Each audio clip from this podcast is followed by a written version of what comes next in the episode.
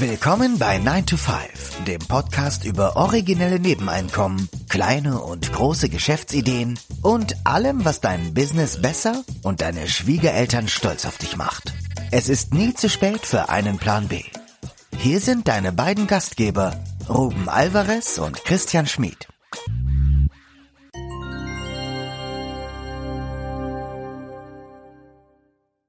Der Titel der heutigen Episode, was heißt Titel? Es ist mehr eine Frage. Und die Frage lautet, was ist ein Feierabendboss? Also die Frage ist, was steckt hinter diesem Konzept, äh, das wir auch als Titel für unser Buch gewählt haben, Feierabendboss, ähm, auf dem Weg zum Fuck Your Money. oder mehr oder weniger im übertragenen Sinne. Und äh, ja, das wollen wir heute in dieser Episode mal kurz erläutern, besprechen, aufzeigen. Ja. Und ja. Ja, was ist die, was ist die Ausgangslage für die, für die, für uns Deutsche, für, für den Durchschnittsbürger? Auch für Gastarbeiter wie mich. Und auch für Gastarbeiterkinder. Damit fangen wir auch in dem, in dem Buch an. Wir sehen, dass ja gerade enorme Verschiebungen stattfinden. Das betrifft eigentlich die meisten traditionellen Modelle, mit denen, an die wir gewöhnt sind und die sich gerade im Flux befinden. Und das gilt für die Medien, das gilt für die Wirtschaft, das gilt für die Sozialsysteme. Ich weiß nicht, ob du diese Kontroverse um die Joe Rogan Show, also The Joe Rogan Experience heißt ja offiziell dieser Podcast, mitbekommen hast. Und in dem Zusammenhang habe ich mal geguckt, ist ja wirklich unglaublich, von wegen Veränderung in den Medien, dass ein Podcaster heute in den USA mit großem Abstand das wichtigste, meistgehörte Nachrichtenformat hat. Also ich glaube, eine Joe Rogan Show hören elf Millionen Amerikaner. Äh, ist nicht so main gestreamt, verzeiht ja. mir dieses Verb, aber mm, also der wird auch durch ähm, kontroverse ähm, Stellungnahmen ist ja auch bekannt. Ich habe letztens auch gehört, dass äh, irgendein Musiker war sich aufgeregt hatte oder über die Joe Rogan Show, weil die wird ja über Spotify, soweit ich weiß. Ähm, ja, Neil Young aus. ist abgesprungen. Ah, genau, das war's. Da hatte ich am, Rande, am Rande nun mitbekommen, dass Neil Young mit den Inhalten von der Joe Rogan ähm, Show nicht so einverstanden war. Aber gut, das ist halt Demokratie und jedem steht es ja frei, für sich ähm, entsprechend zu reagieren oder für sich mhm. Konsequenzen zu ziehen. Aber auf jeden Fall, worauf wir hinaus wollen, dass ein, ein Podcast, also ein, ein, ein Medium, ein, ein, ein, eine Show, die ja von einer Privatperson angeboten wird, sich höherer Beliebtheit erfreut als die traditionellen Sender. Und das mit Abstand. Also Fox News kommt, glaube ich, an zweiter Stelle, äh, Carlson, Tuck, äh, Tucker Carlson. Mhm. Und dann kommt irgendwann CNN, aber ich glaube, ich meine, CNN zum Beispiel ist bei unter einer Million mhm. Zuhörer pro Nachrichtenformat im äh, ist Vergleich. Das, ist das Nachrichtenformat jetzt nur auf Podcasts bezogen oder generell auf Nachrichten? Das, Ganz das generell, also auch auf, also, also ähm, die anderen Formate sind ja Fernsehformate. Okay. Und ja. der Joe Rogan Podcast wird auch gestreamt, aber hat als traditioneller Podcast begonnen. Ähm, und ist eben jetzt ja mit weitem Abstand der relevanteste, was soll man sagen, Nachrichtenkanal äh, in den USA. Also ich finde das, diese, wenn du das jemandem vor fünf Jahren erzählt hättest, hätte man dich ausgelacht, oder? Ja. Also das heißt nicht, das ist nicht, kein Vergleich innerhalb des äh, Podcast-Genres, sondern ähm, ähm, durch die Bank. Durch die Bank. Also im Grunde genommen, wenn wir einen Podcast hätten in Deutschland, äh, würde der die Tagesschau, die Tagesthemen, das Heute-Journal und, und alle anderen Formate ums, um, weit, um, um Längen schlagen. So, ja, so kann man sich das vorstellen. Ja, ist ja so eine ähnliche Beobachtung, die wir auch hier gemacht haben, dass einige YouTuber mehr Aufmerksamkeit auf sich ziehen als äh, manch Nachrichtensender oder Nachrichtenformat. Auf jeden Fall. Ich erinnere da an die ähm, Rezo heißt der Gute, nicht? Mhm. Ähm, der mit seinen also wie heißt das, Demystifying CDU oder ähm, war das nicht die äh, ja, das mir fällt der Titel auch gerade nicht ein. Ja, zu AKK-Zeiten noch, wo mhm. man sich aufgeregt hat, wie man jemanden dieses Sprachrohr überhaupt noch zugestehen darf. Aber das ist halt, äh, äh, nennt man die Demokratisierung der Medien, wo es keine.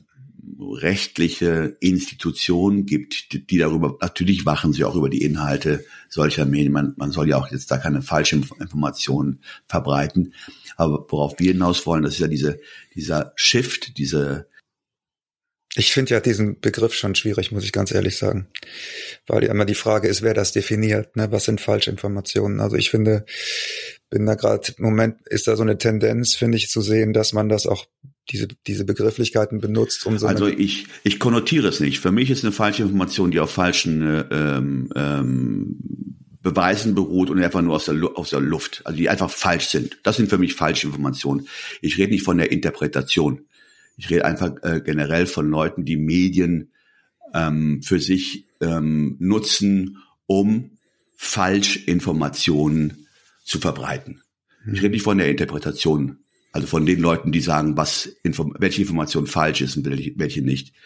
Ja, das setzt ja voraus, dass es so eine Art objektive Behörde gibt oder Institution, die das beurteilen kann. Ne? Weiß ich, ob es sowas gibt. Ähm, Zum Glück noch nicht, aber das würde das ja voraussetzen. Also ich sage jetzt mal, wenn in den Nachrichten auf einer Demonstration von 10.000 Teilnehmern gesprochen wird, in anderen Kanälen von 50 und in wieder anderen von zwei, zwei was ist dann die Wahrheit? Ne? Was ist dann, was ist dann die falsche Information? Richtig. Ich finde nein, wobei ich ja nochmal und das das wird ja auch ähm, sich jetzt hier in der Episode auch mal versuchen wir auch herauszuarbeiten. Es geht darum, ähm, nicht willentlich falsche Informationen. Er kann natürlich seine Wahrheit in irgendeiner Form kundtun und andere würden sie dann interpretieren. Ja. Aber jemand, der ein Medium nutzt, sollte den Anspruch erheben, wenn es geht, nicht willentlich und vorsätzlich falsche Informationen zu verbreiten. Ja. ja. Gut, ich meine, wir, wir verbreiten auch Informationen und es kann durchaus sein, könnt ihr uns auch gerne zurückmelden, dass wir in der einen oder anderen Episode ähm, ja, nachweislich Blödsinn erzählt haben, was weiß ich, über das Sozialsystem oder über das Rentensystem. Das sind ja auch so Themen, die wahnsinnig komplex sind kann durchaus sein, dass wir da auch schon Falschmeldungen verbreitet haben, aber ja, richtig. Na, das kann, das kann durchaus sein. Und man, ich, ich spreche mich oder wir können uns auch davon nicht freisprechen. Aber was ich ja meine, wenn ich jetzt sagen würde, pass mal auf, äh, die Rente ist sicher, die Information als solche ist ja nicht falsch. Sie ist sicher in irgendeiner mhm. anderen Form. Die Höhe, darüber lassen wir uns nicht aus. Wenn ich dann sagen würde, ähm, du, ähm, äh, die Rente ist sicher und ähm, du darfst dir sicher sein, dass du, wenn du in das Renten Alter eintrittst, auf jeden Fall 120 Prozent deines letzten Nettogehalts vom Staat bekommst. Hm. Das wäre zum jetzigen Zeitpunkt nachweislich falsch, weil es die Gesetzgebung so nicht ergibt. Okay, da würde ich, da würde ich dir recht geben. Äh, das sind, ja, die, die wäre falsch, aber die wäre auch von mir auch dann vorsätzlich falsch ähm, kundgetan. Ja. Also, weil ich weiß, dass diese Aussage nicht stimmt. Aber ich würde jedem draußen Glauben machen wollen, dass du in der Tat, wenn du äh, mit 48 in die Rente gehst, ne, das ist ja das, was das Staaten, äh, das System jetzt vorsieht, ja.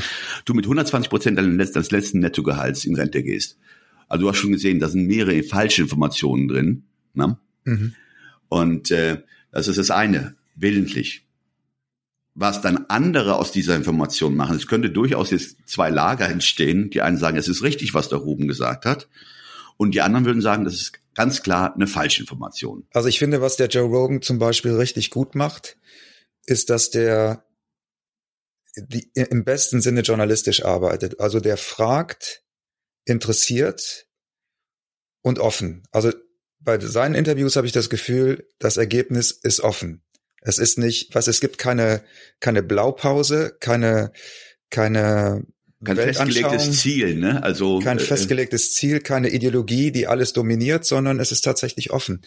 Und ich finde das erfrischend und ich glaube, dass das auch seinen Erfolg ausmacht, weil die Menschen, glaube ich, auch immer mehr durchschauen, dass viele andere Formate eben mittlerweile so einseitig sind oder so ideologisch sind und dass da jetzt ganz neue Märkte entstehen, die so einen Joe Rogan Podcast eben bedient. Der hat ja auch selber gesagt, er hätte niemals gedacht, als er damit angefangen hat, er ist ja eigentlich, kommt er ja aus dem MMA und aus der Comedy, dass der dass er mal irgendwann äh, so ein Format haben würde. Das MMA ja, meinst du Mixed Martial Arts? Mhm.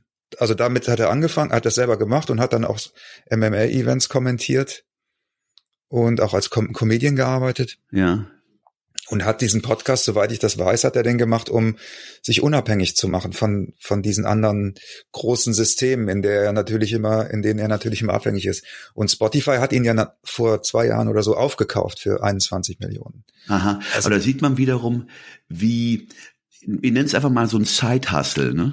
Das genau. ist, wird ja auch ein Thema äh, der heutigen Episode sein, wie sich sowas dann, ich will nicht sagen verselbstständigt, aber so ein Stück weit schon. Also äh, eine Richtung einschlägt, die du als Produzent, in dem Fall Joe Rogan, nicht vorhersehen konnte. Und Absolut welche ja. Möglichkeiten daraus entstehen. Ne? Also wir wollten jetzt heute nicht ähm, über das Thema Podcasting und Inhalte und Falschinformationen äh, sprechen. Das ist jetzt mal so, ein, so eine Side-Bemerkung gewesen.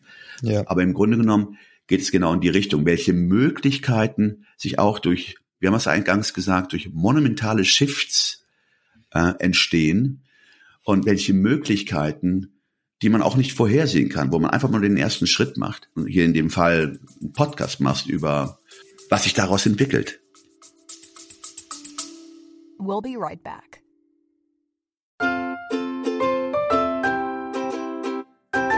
Es ist Zeit für Werbung in eigener Sache. Aber keine Sorge, wir machen es kurz und schmerzlos. Wir, also Christian Schmid und Ruben Albert Barrera, die Leute hinter dem 9-to-5-Podcast, wir haben ein Buch namens Feierabendboss geschrieben. In diesem Buch zeigen wir, dass es möglich ist, deine eigenen Wege zur finanziellen Unabhängigkeit zu gehen, ohne komplizierte Finanzbegriffe oder trockene Ratschläge. Versprochen. 33 realistische Ideen für Nebenjobs sind darin enthalten, die du starten kannst, ohne deine Ersparnisse zu plündern. Es geht darum, dir mehr Optionen zu bieten, weniger abhängig von deinem 9-to-5-Job zu sein. Denk darüber nach, es deinem Chef bei der nächsten Kaffeepause zu erzählen. Hey Chef, ich werde mein eigener Chef. Feierabendboss ist ab sofort erhältlich. Überall, wo es gute Bücher gibt. Also schnapp es dir und lass uns zusammen auf die Reise gehen. Zu der Freiheit, die du verdienst.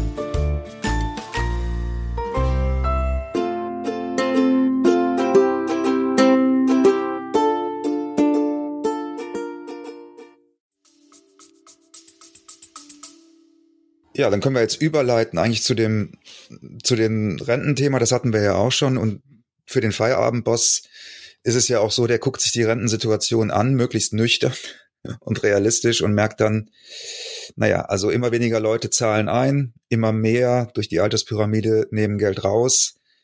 Das kann nicht funktionieren. Also das kann man quersubventionieren, wird ja auch gemacht, aber ne, das ist ja einfache Mathematik, das kann nicht funktionieren. Und dass es nicht funktioniert, haben wir auch letztes Jahr gesehen. Ähm, wir haben ja festgestellt, äh, dass äh, das Rentensystem sich alleine, so wie es gedacht war, nicht mehr trägt. Ja. Durch die Quersubventionieren, nenne ich es einfach mal, übersteuern. Ich meine, letztes Jahr waren es knapp 100 Milliarden, die in die Rente eingezahlt, ach doch, das hört sich jetzt komisch an, eigentlich eingezahlt werden, aber zumindest äh, kamen äh, 100 Milliarden äh, von Steuergeldern. Und das Gleiche trifft ja auch zu auf die Staatsverschuldung, mhm. die ja immer größer wird, die, und im Grunde genommen ist es auch egal, welche blumigen Begriffe dann da erfunden werden, sag ich mal, von, äh, von Menschen, um das zu, ja, kaschieren im Grunde genommen, ne? dass diese einfache Mathematik, die lässt sich einfach nicht wegleugnen, finde ich. Und hm, ich glaube, es ist auch wichtig, dass man das sich ganz nüchtern anguckt und, und überlegt, was das für einen selber dann bedeutet in 10, 20, 30 Jahren. Wir hatten in einer, das war die Episode 100, das war in mhm. Sinne, äh, wo wir uns um das Thema oder wo wir den, den Rentenbescheid analysiert haben und dann festgestellt haben, dass dann die Informationen alle gegeben sind. Da wird ja nichts verdeckt, da ist ja alles transparent. Und äh, im Grunde genommen mussten wir feststellen, dass sich ja bedauerlicherweise, muss man ja sagen, wenig Leute sich diesen Rentenbescheid anschauen. Der, der wird ja jährlich ähm, verteilt, ja. verschickt. Und mir ist es noch mal letztens aufgefallen, als ich mich mit meinem Bruder unterhalten habe, äh, habe ich mal gefragt, wie viele Entgeltpunkte er denn jetzt da, wenn er welche hat, äh, angesammelt hat. Ne? Äh, er mir nicht genau und dezidiert sagen konnte, auf welchem Stand er ist und was es bedeutet.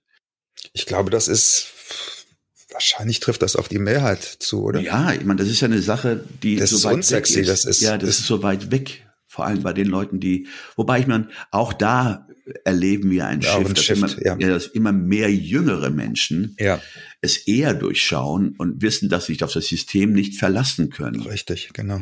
Das ist ja im Grunde genommen Ponzi-Scheme heißt das im Englischen. Gibt es das auch im Deutschen? Ponzi war ja dieser Ponzi, italienische. ja, Ponzi, Ponzi, Ponzi. Ja, Ponzi. ja. Äh, nee, nicht, äh, nicht Kettenbrief, wie, wie ist es hier nochmal? Ähm, also Pyramidensystem oder Pyramiden? Ja, Pyramidensystem, Ponzi, aber Ponzi-Scheme ist auch hier ein, geläufiger Begriff. Also man weiß zumindest, ähm, was dahinter steckt. Mhm. Also ich, sage ich einfach mal so arrogant, äh, ich gehe davon aus, dass es viele wissen, ist vergleichbar mit den Kettenbriefen, die sich praktisch selbst alimentieren. Also praktisch das Geld, die Auszahlung werden durch die Einzahlung oder die, durch die Richtig. Akquirierung von neuen Mitgliedern finanziert. Bis das Kartenhaus dann irgendwann zusammenbricht. Genau. genau. Und jetzt ist ja die Frage, was macht man damit? Ne? Also viele scheinen aus irgendwelchen Gründen noch so ein, so ein blindes Vertrauen zu haben. Diese äh, Norbert Blüm-Satz ist irgendwie bei vielen doch irgendwie eingemeißelt im Unterbewusstsein. Die Rente ist sicher. Mhm. wie so ein, wie so ein Slogan.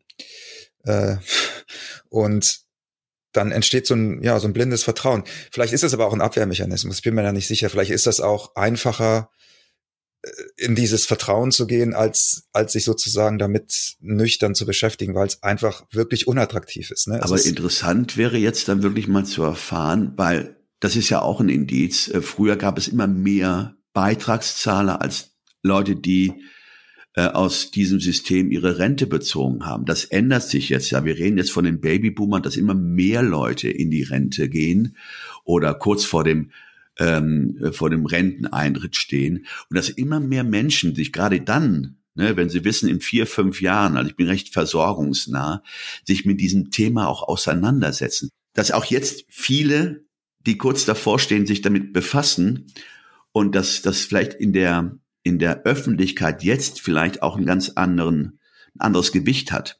Ach so.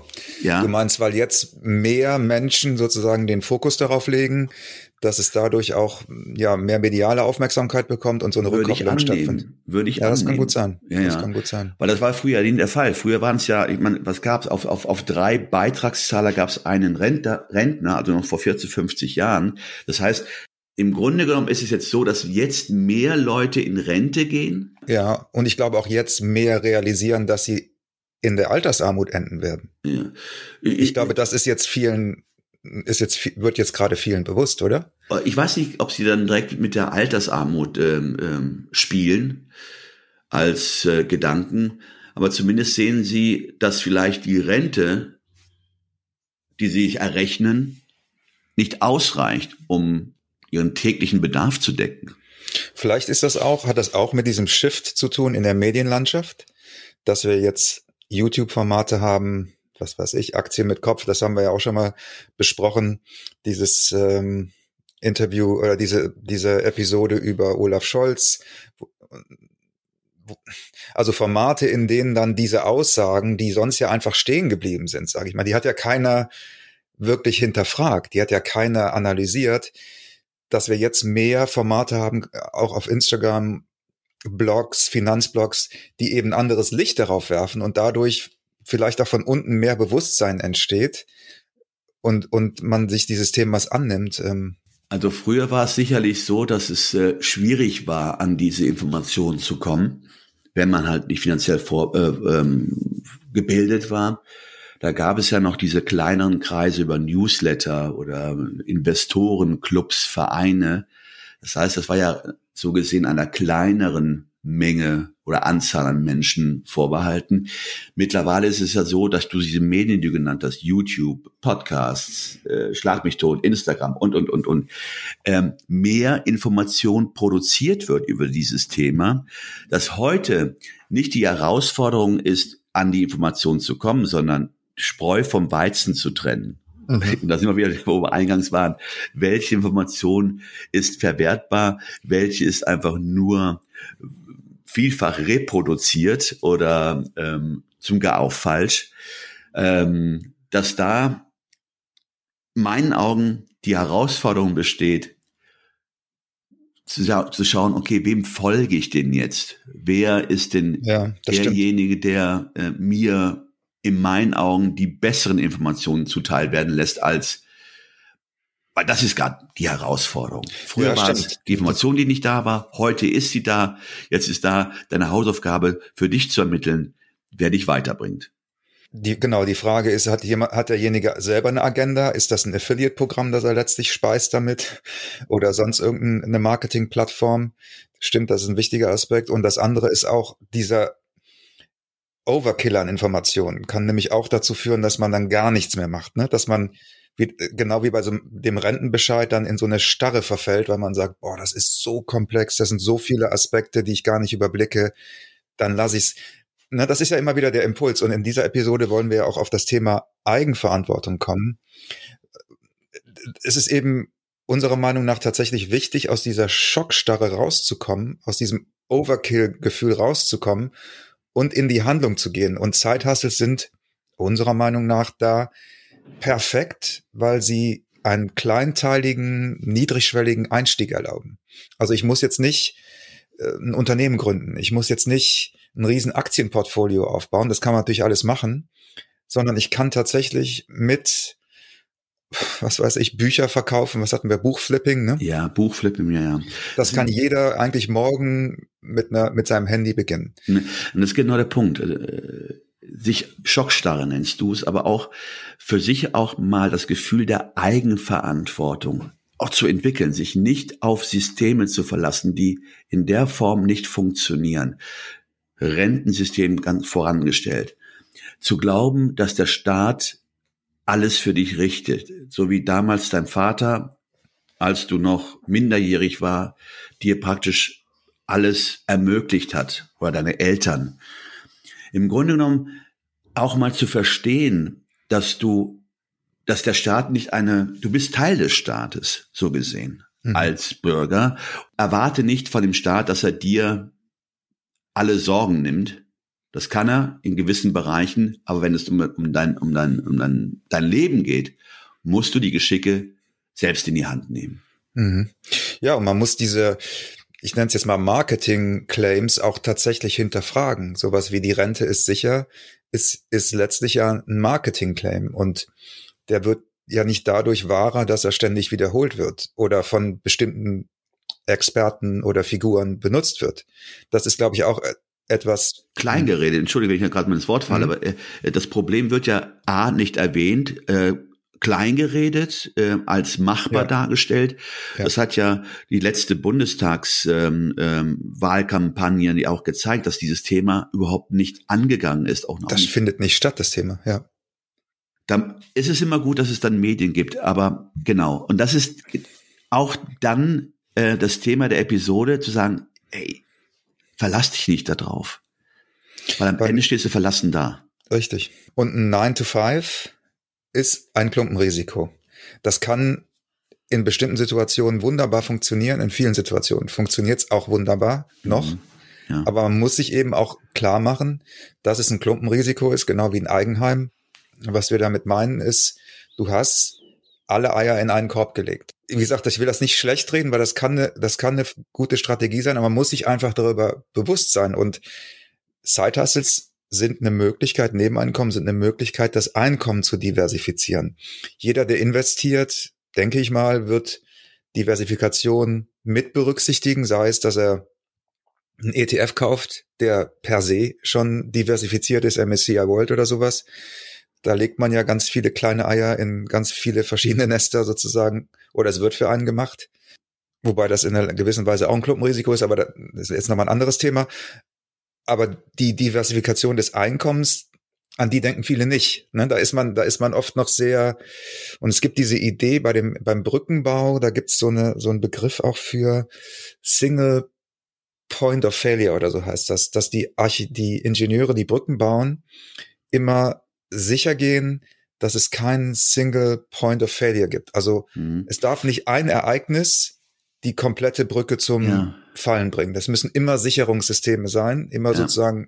Redundante Systeme nennt man das, glaube ich, auch. Ähm, dass man sicher gehen möchte, dass, dass jedes Teil der Brücke so geplant ist, als müsste sie als ja, praktisch äh, die Brücke zusammenhalten. Äh, aber es geht ja nicht auch nur um das Finanzielle. Es geht ja auch ähm, um andere Effekte, die aus dem äh, diesen Schritt, einen Side-Hustle zu beginnen, resultieren. Ähm, wir hatten in vielen Episoden das Thema finanzielle Freiheit, Freiheit. Und wir hatten ja auch diese, äh, dieses Mindset, wir haben ja gesagt, äh, ein Feierabendboss baut sich eine, die, seine kleine Festung aus, äh, ja. seine, seine Fuck you-Festung. Ja. Da hatten wir auch ähm, im Vorwort unseres Buches dieses Zitat gebracht aus dem Film The Gambler. Ah, das ist so toll. Ich kann mir das, ich habe mir das schon 20 Mal angeschaut, diese kleine Szene. Das ist John, John Goodman, und Mark Wahlberg, ne, sitzt ihm gegenüber, glaube ich, ja. Ich würde es einfach mal, weil, weil es so gut ist, hier nochmal kurz vortragen wollen, wenn es äh, ja, super. okay ist, nicht? Also Englischen, klar, aber wir haben es übersetzt. So, was sagt denn der Johnny Goodman, John Goodman, nicht? John, ja, Goodman. John Goodman. Genau. Wenn man 2,5 Millionen Dollar verdient, weiß jedes Arschloch, also sorry für die Sprache, für das French, aber das ist jetzt praktisch Originalton aus dem ähm, Film The Gambler. Nochmal, wenn man zweieinhalb Millionen Dollar verdient, weiß jedes Arschloch, was zu tun ist. Man kauft ein Haus mit 25 Jahren Garantie aufs Dach, einen unverwüstlichen Japaner von Kleinwagen, leg den Rest solide an, um die Steuern zahlen zu können, und das ist dein Fundament. Das ist dann die Festung deiner Einsamkeit. Das verschafft dir für den Rest deines Lebens den Status Fuck you. Jemand will, dass du was machst? Fuck you. Dein Chef nervt dich? Fuck you. Besitz dein eigenes Haus, hab ein paar Kröten auf der Bank und trink nicht. Mehr kann ich keinem raten egal wo er gesellschaftlich steht. Super. Ja. Das ist fantastisch, ja. Und das sagt ja an sich alles aus. Mhm. Das ist ja das, was wir äh, versuchen hier in der Episode ähm, aufzuzeigen. Ja. Ähm, diesen Status zu erreichen. Und man kann den eben mit zweieinhalb Millionen natürlich durch einen Lottogewinn oder sowas hätte man diesen Status sofort, wobei er ja im Grunde genommen mahnt und sagt, sei kein Idiot, Mhm. Fang jetzt nicht an zu konsumieren oder mhm. Geld auszugeben, das du noch gar nicht hast, sondern ne, bau dir diese Festung auf. Aber man kann sich diese Festung auch über Zeithassels eben von unten aufbauen, sozusagen kleinteilig und immer größer machen. Ja. Mit jedem, im Grunde genommen, mit jedem Zeithassel, jeder Zeithassel ist so ein leises Fuck you. Ne? Also so, du kannst noch nicht wirklich deinem Chef ins Gesicht sagen, aber du kannst schon Du kannst es schon am, am Schreibtisch leise sagen, wenn er 20 Meter entfernt ist. Und mit jedem Side-Hustle wird diese Fähigkeit, fuck you zu sagen, eben größer. Ja, vor allen Dingen auch die äh, Bildung, die du dir selber auch angedeihen lässt, weil du wirst ja in Sphären kommen, die du vielleicht in deiner ähm, in deinem 9 to 5 oder in, in deiner äh, in deinem Angestelltenleben so in der Form vielleicht nie erfahren hast, mhm. weil du dann für die Entscheidungen gerade stehen muss. Das muss den Job natürlich auch, dann gibt man dir einen auf den Deckel, jemand anders, aber so ähm, lernst du meines Erachtens viel, viel mehr als in einem schon fast überbürokratisierten Job. Es gibt Jobs, die natürlich super laufen, super sind, aber im en gros, ja. bleiben wir bei dem Wort des Durchschnittsdeutschen, sind die Jobs fernab, also weit weg von, von dieser Freiheit, dieser Entscheidungsfreiheit, dieser und auch der Eigenverantwortung, der ne? Eigenverantwortung, ja, ähm, ist schon fast verpflichtend, äh, wo man sich nur auf das Wochenende freut und denkt, endlich Wochenende. Das heißt, ähm, zwei Siebtel der Zeit ist mit Freude gefüllt mhm. und fünf Siebtel praktisch mit dem Muss, mit dem Pflichtprogramm. Das heißt, du kannst die Kür äh, nur an dem Wochenende für dich selber erleben.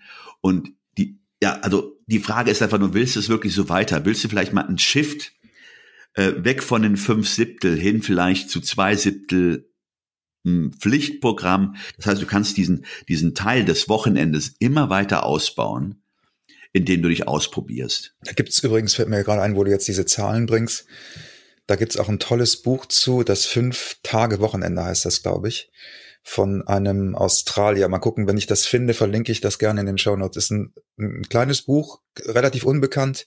Im Original heißt es, glaube ich, äh, Five Day Weekend. Mhm. Ähm, geht so ein bisschen in die Richtung Vier-Stunden-Woche, aber hat nochmal aus einer anderen Perspektive sehr, sehr gutes Buch. Wir, wir, wir, also wir fordern jetzt nicht auf. Es geht nur darum, für sich Möglichkeiten zu entdecken, ähm, sich auszuprobieren. Und dieses Nein, also dieses, dieses, dieses Konzept des Feierabendbosses ähm, impliziert ja auch eine gewisse, ähm, impliziert ein kleineres Risiko.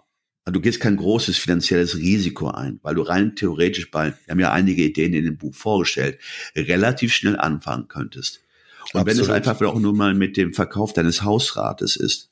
Über eBay, ja, genau, genau. Um dann mal ein Gefühl zu entwickeln, was es heißt, dein eigenes Geld zu verdienen. Ja, und nicht immer nur von Monatsende zu Monatsende darauf zu warten, dass dein Geld wieder mit, Geld, mit, mit, mit, äh, mit einem Gehalt gefüllt wird, sondern es dann selber in die Hand nimmst, zu sagen, okay, ähm, ich brauche 100 Euro, was könnte ich machen, um diese 100 Euro zu verdienen? Das könnte damit anfangen, dass ich mal hier in deinem eigenen vier Wänden umschaust und siehst, was von den Sachen brauchst du nicht, möchtest aber nicht wegschmeißen, sondern jemand anderen zur Verfügung stellen und dafür was ähm, äh, Geld ähm, einnehmen. Und auch aus dieser, aus dieser Kopplung von Zeit und Geld, also Zeit gegen Geld einzutauschen, rauszukommen. Ne?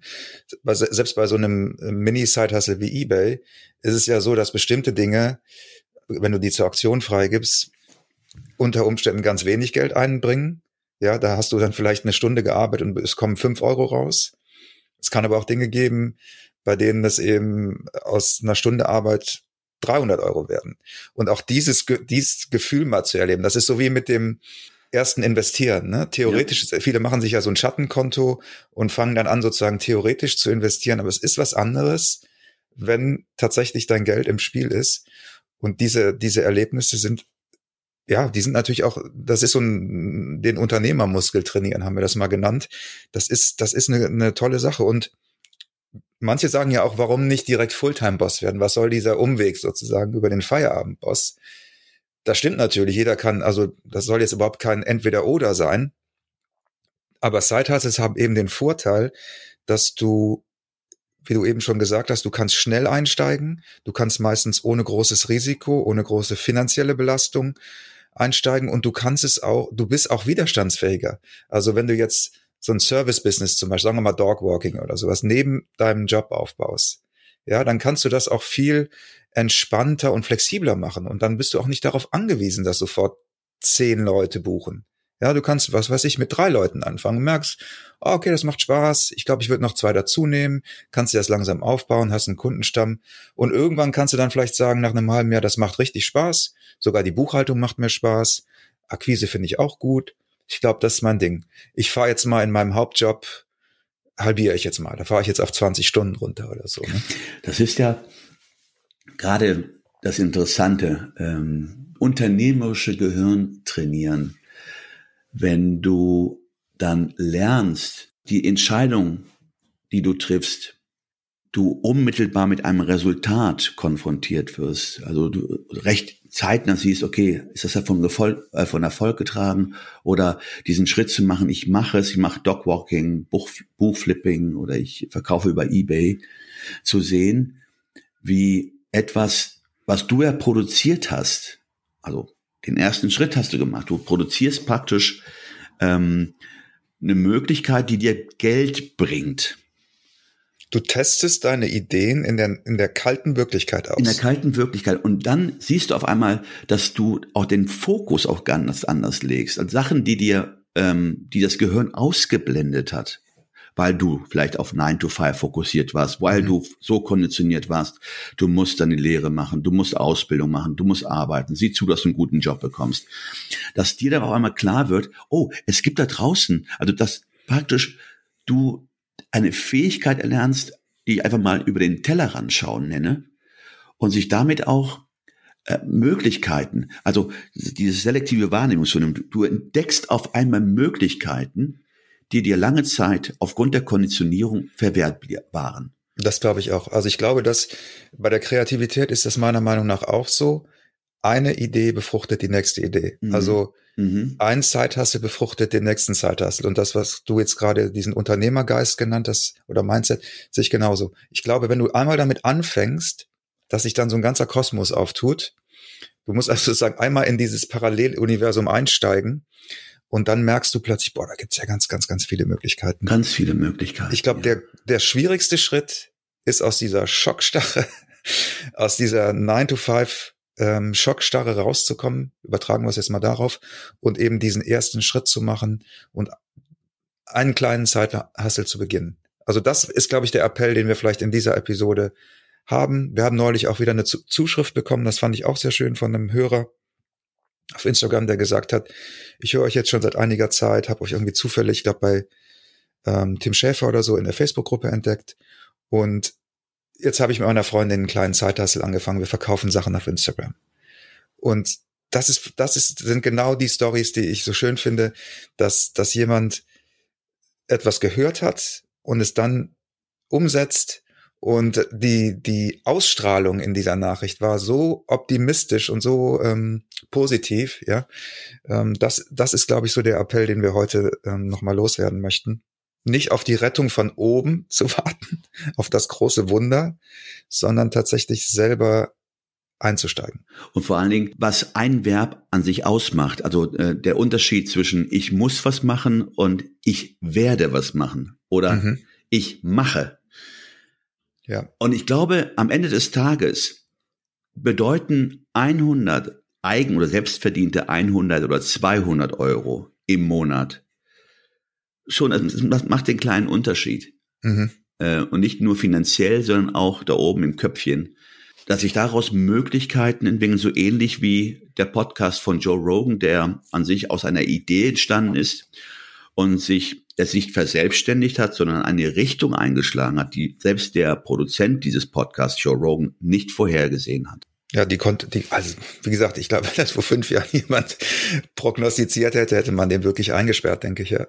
Ja, das, das ist, glaube ich, soweit unsere, unser Appell oder unsere, unser Konzept für den Feierabendboss, dass wir euch nochmal in einer das etwas anderen Version nahebringen mhm. wollten.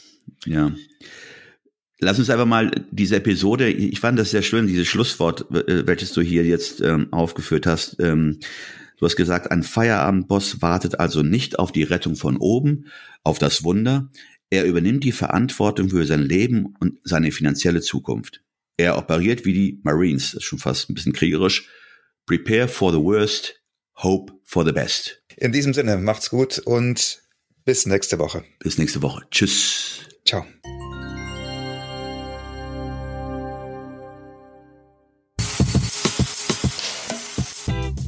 Das war 9 to 5, der Podcast von Christian und Ruben.